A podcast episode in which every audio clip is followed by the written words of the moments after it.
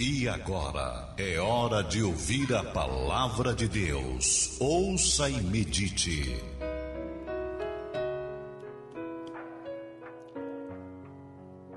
Ora, quando Jesus disse: Se alguém te obrigar a andar mil milhas, vai com ele duas mil, ele estava dizendo: tem controle sobre a tua própria vontade.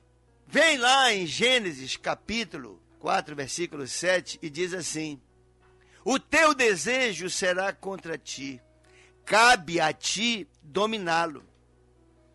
Eu sei que é difícil a pessoa dominar o seu gênio, dominar aquela maneira dela ser. Tem algumas pessoas até que se gabam, dizendo: Ah, eu sou assim. É, nós somos assim, mas à luz da palavra de Deus, nós temos que melhorar sempre e o tempo todo. Melhorar significa dizer que nós estamos crescendo, evoluindo. Melhorar significa dizer que estamos aprendendo e nos beneficiando das lições do Senhor Jesus. Eu quero nesta oportunidade te desafiar a que de fato tu permitas que Deus tenha controle sobre a tua vida. Eu quero que Deus tenha controle sobre a minha vida. E a partir do controle dele sobre mim, ele me proporcionará a realização dos desejos do meu coração e do teu coração também. Diz o texto em Romanos, capítulo 8, versículos 37, 38 e 39. Mas em todas as coisas somos mais que vencedores por aquele que nos amou.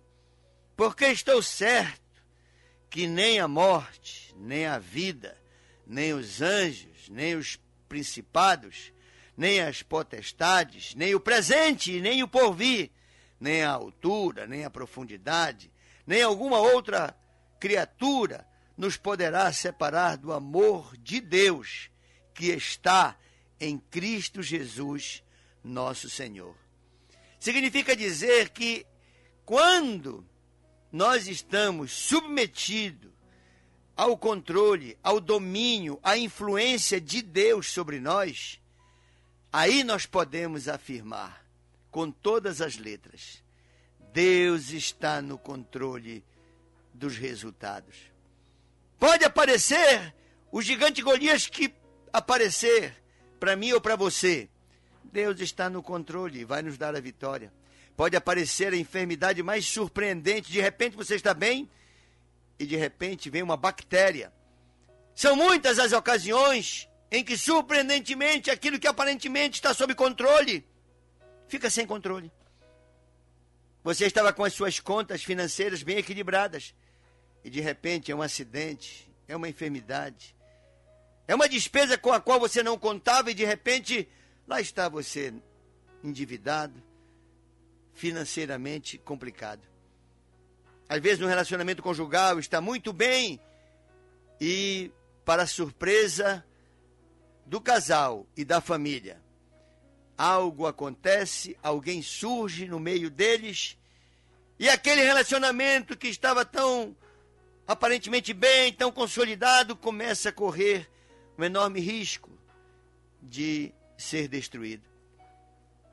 A todo momento, nós estamos sujeitos a inúmeras surpresas desagradáveis. Por isso é que nós temos que estar vivendo sob a influência de Deus, controlando todos os nossos desejos e os submetendo ao controle de Deus. Porque se a minha vida e a sua vida estão nas mãos de Deus, se é Ele quem está direcionando os nossos passos, se é Ele quem está, iluminando a nossa caminhada, e nós estamos andando conforme a vontade dEle, Ele estando neste controle, aí nós podemos dizer que todas as coisas irão cooperar para o nosso bem todas, sem exceção. Mas para isso, ele tem que estar no controle. Eu tenho visto ou lido algumas postagens, a pessoa está passando por uma luta, aí vem a outra e diz: Olha, não te preocupa, que Deus está no controle. Digo, mas será que Deus está de fato nesse controle? Essa palavra consoladora, ela também precisa de um suporte de obediência da nossa parte para que Deus realmente esteja no controle.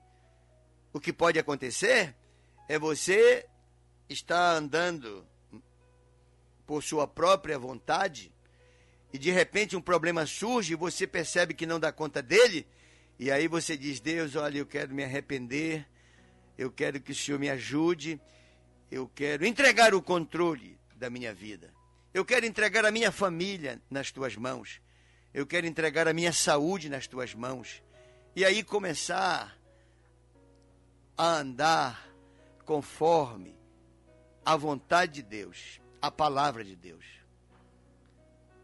Esta é uma boa ocasião, aonde quer que você esteja. Você pode estar numa avenida, você pode estar no quintal de uma casa, no seu apartamento, no seu carro, numa embarcação. Você pode estar em Belém, em outra cidade qualquer, na margem de um rio, aonde quer que você esteja, Deus está contigo aí. E Ele, ao receber a tua vida, para ela cuidar, por ela zelar e controlar, aí, meu amigo, nem um espanto noturno, nem uma seta que voa meio-dia, nem um laço do passarinheiro, nem uma peste perniciosa te alcançará. Porque quando Deus está no controle da vida da pessoa, aquela pessoa é intocável. O inimigo não tem poder sobre aquela vida.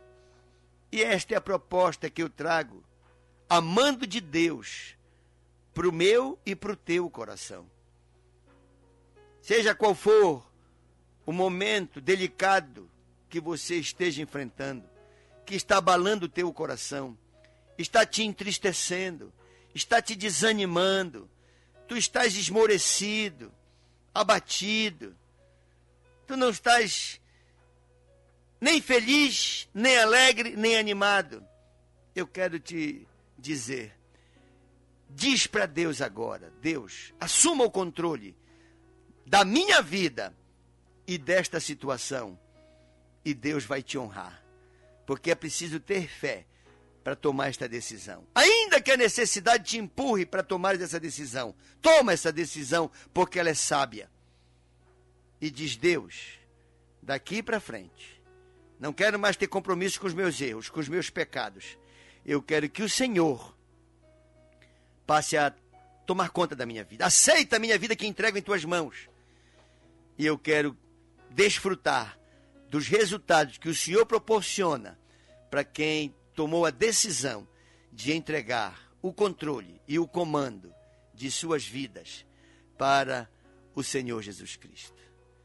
Que Deus te abençoe nesta tua decisão e nesta tua convicção de andar por onde o Senhor quer que tu andes, caminhar por onde o Senhor quer que tu caminhes e agir conforme o desejo de Deus. Deus te abençoe, meu irmão. Deus está aí do teu lado para te dar uma nova oportunidade, para te levantar a cabeça, estampar no teu rosto um sorriso de confiança nele. E o mais ele fará.